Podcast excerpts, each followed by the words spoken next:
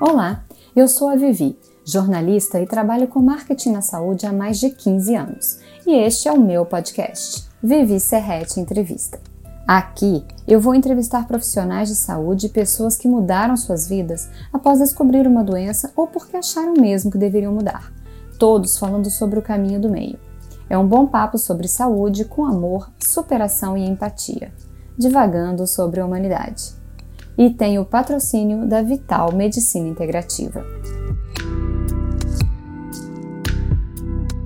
A entrevista de hoje é sobre meditação com o oncologista clínico Dr. Carlos José. O homem médico que fala sobre felicidade baseada em evidências falou comigo sobre meditação. Assista e entenda um pouco mais do tema que ganha, ainda bem, mais adeptos todos os dias. Dr. Carlos José é graduado em Medicina pela Escola de Medicina e Cirurgia da Universidade do Rio de Janeiro, Unirio, residência médica em Clínica Médica pelo Hospital Universitário da UFRJ e em Oncologia Clínica pelo INCA, Instituto Nacional do Câncer. Possui mestrado pela UERJ e Gestão de Tecnologias em Saúde e MBA em Saúde pelo COPEAD e é membro da Sociedade Brasileira de Oncologia Clínica. Olá, como vai? Tudo bem? Oi, Liliane, tudo bem? Boa noite, boa tarde, bom dia para todo Isso. mundo. Muito obrigada por estar aqui. Então, vamos contar um pouquinho da sua história, né? De por que, que você chegou na meditação, sendo que você fala muitíssimo bem sobre a felicidade e um dos tópicos da felicidade que você cita é a própria meditação. Então, conta um pouquinho dessa história. É, eu comecei a praticar é, em dois momentos. Assim, teve um momento quando eu estava antes de, de entrar, acho que foi no início do ensino médio, eu comecei a praticar yoga e aí a meditação automaticamente entra nesse cenário, né? Uhum.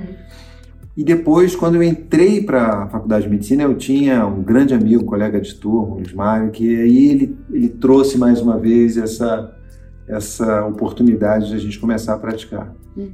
Então, isso foi em 1988, quando eu entrei para a faculdade, e aí desde então a meditação ela, ela começou a fazer parte da minha vida pessoal, né? Uhum. E eu me formei, fui fazer terapia intensiva, fiz a minha formação em oncologia. Uh, já bastante tempo depois de formado, eu, eu, eu vi que tinha uma oportunidade de juntar essa ideia da, do yoga, da meditação, uhum. e fiz uma formação em Ayurveda, que na realidade foi uma grande oportunidade de ampliar esse olhar para o cuidado integral, uhum. né? um cuidado que vai desde a promoção da saúde, né? da manutenção da saúde, até a maneira como a gente lida né? uhum. com os agravos, inclusive o cuidado de fim de vida, e isso tinha uhum. tudo a ver com oncologia. Né? Uhum.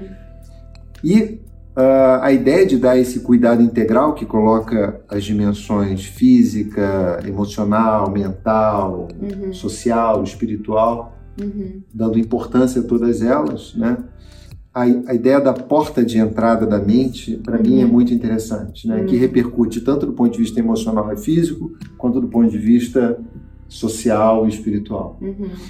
E Uh, e aí essas coisas começaram a, a uhum. ficar mais, mais fáceis de dialogar. Uhum. Uh, no Instituto Nacional do Câncer, a gente, uh, quando teve a mudança da direção, a doutora Ana Cristina assumindo, ela apoiou essa ideia uhum. de imediato. Uhum. E a gente criou um núcleo de cuidado integral. Uhum. E a gente resolveu colocar a meditação como uma, uma oportunidade de preservar a força de trabalho, cuidado, o estresse relacionado ao trabalho, o índice uhum. de burnout hoje em dia é muito alto, né, cuidando de quem cuida. Uhum.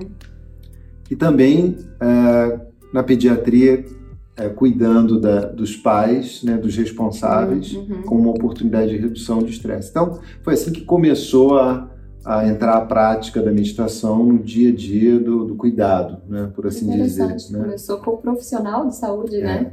E com os pais de crianças. Exato. Uhum. E depois no consultório, a gente abriu isso para os pacientes e, e agora a gente está no momento em que a pandemia foi uma grande oportunidade, porque ela deu mais liberdade para as pessoas se conectarem de alguma uhum. forma. Né? A gente não depende agora de um, de um estúdio, de, uma, de um auditório, a gente tá, acaba que a gente acaba se conectando onde as pessoas estão. Exatamente. E com isso aumentou o número de praticantes, tanto no consultório quanto na, no INCA. Uhum. Né? Então, acho que foi uma maneira da gente estar tá narrando também de maneira distinta Uhum. a dificuldade que a gente está vivendo hoje em dia. Né? Uhum. E Trouxe um novo olhar para a meditação, né? ah, trouxe uma, uma, uma oportunidade maior, Sim. inclusive. né? Uhum. E como é a ideia do, da gente. Eu, eu sempre é, comento a ideia de, de que a gente se sente muito ameaçado com o que está por vir. Uhum. E isso é um exemplo clássico de você sair, tá, tá fora de onde você está. Uhum. Né? Você está no futuro, vivendo medo de alguma coisa que não existe, que é uma ameaça. Uhum. Pode até vir a existir, Uhum. mas você já está com a necessidade de trazer a tua atenção para o presente momento. Então, eu acho que essas coisas se elas se dialogam muito bem, né? Uhum. O bem-estar, o lidar com o decaimento, que é uma situação natural da vida da gente, Uhum. lidar com o medo disso. Uhum. Então, isso tudo acaba convergindo com a necessidade da gente lidar melhor com a mente. E aí a meditação O que, que é a meditação? Para quem acha que é uma, uma, uma- oração, o que, que é a meditação especificamente? É boa, boa, porque tem muita gente que fala assim, eu já tentei muitas vezes meditar e vejo como é que a minha mente é agitada. E eu falo assim, então você já estava praticando. né? Isso. Meditar nada mais é do que trazer a nossa atenção para o presente momento, tanto do ponto de vista físico, Uhum. quanto da maneira como a nossa mente reage a isso. Uhum. E aí vem, a- eu acho que o segundo eixo, que é a maneira como a gente lida com o reconhecimento que a mente é agitada. Uhum. É com aceitação, porque isso faz parte da natureza da própria mente. Uhum. É com suavidade, para poder trazer de novo a nossa atenção. Uhum. Então, basicamente, seria lidar com a atenção Uhum. e lidar com a maneira como a mente reage Uhum. quando a gente tira ela do modo de operação Uhum. usual, Uhum. que está o tempo todo escaneando né, É. o ambiente, e começa a trazer a atenção para aquilo que está acontecendo no presente momento. Uhum. Seria isso, em resumo. Resumindo, né? É, Um muito. pequeno resumo. Porque já existem pesquisas que comprovam, né? Quais são as melhores da meditação de de maneira geral? Eu, eu costumo argumentar, existem várias evidências, né? Uhum. Mas como eu milito na oncologia clínica, eu costumo trazer atenção para três aspectos. Primeiro, é, a qualidade de vida. Né? A gente às vezes está lidando com situações em que o ganho de sobrevida ele não é tão marcante, Hum, mas se existe uma melhora de qualidade de vida, aquela intervenção vale muito a pena. muito. é. Então, esse é o primeiro aspecto. E existem evidências replicáveis, inclusive, reconhecidas pela Sociedade Americana de Oncologia Clínica, Uhum.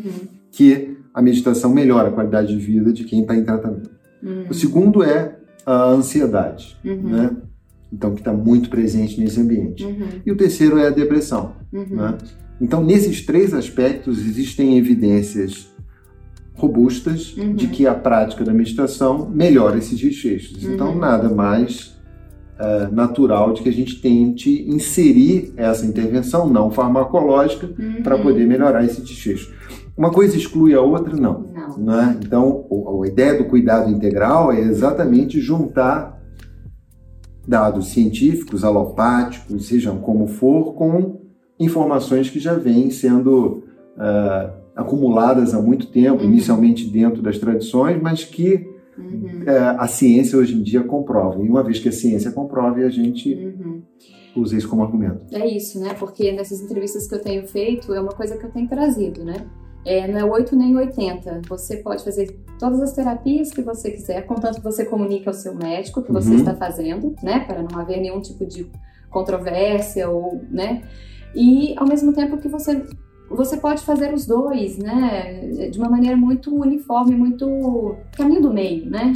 É. Essa é- isso que eu- talvez a notícia maior, né? O caminho do meio. É, que a gente inclua as coisas. Isso. Obviamente, é, é uma espécie de abertura para que a gente passe exatamente a olhar a pessoa como um todo. Então, Hum, quando ela vem com uma demanda ou uma dúvida ou, ou com um desejo de, por exemplo, é, inserir alguma outra prática, como Hum. yoga, como tai chi, como massagens e tudo mais dentro do cuidado, uhum. eu acho que isso reforça a relação médico-paciente quando você acolhe e tenta ajudar a esclarecer Uhum. aquilo. Uhum. Questões que vão desde ervas, por exemplo, que Isso. podem interferir com Isso. fármacos Uhum. e você tem que estar aberto para isso.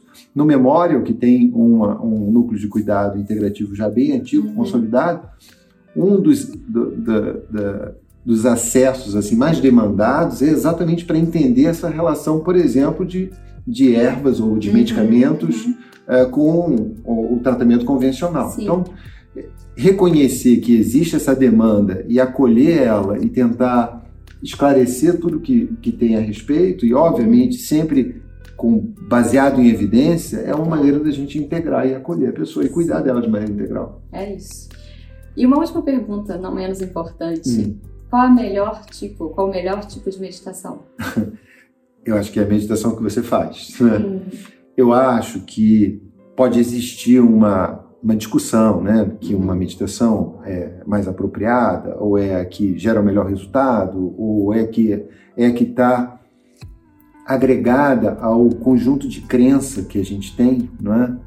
É, eu acho que essa discussão não é uma discussão que é frutífera. uhum. Eu acho que existem estudos, por exemplo, né, um estudo que, que ofereceu a oportunidade dos praticantes de, inclusive, treinarem para que pudessem ensinar quatro diferentes técnicas de meditação Uhum. e ao longo do tempo, que não foi um tempo curto, Uhum. elas não só se capacitaram, como praticaram, né, ou, ou praticaram e se capacitaram Uhum.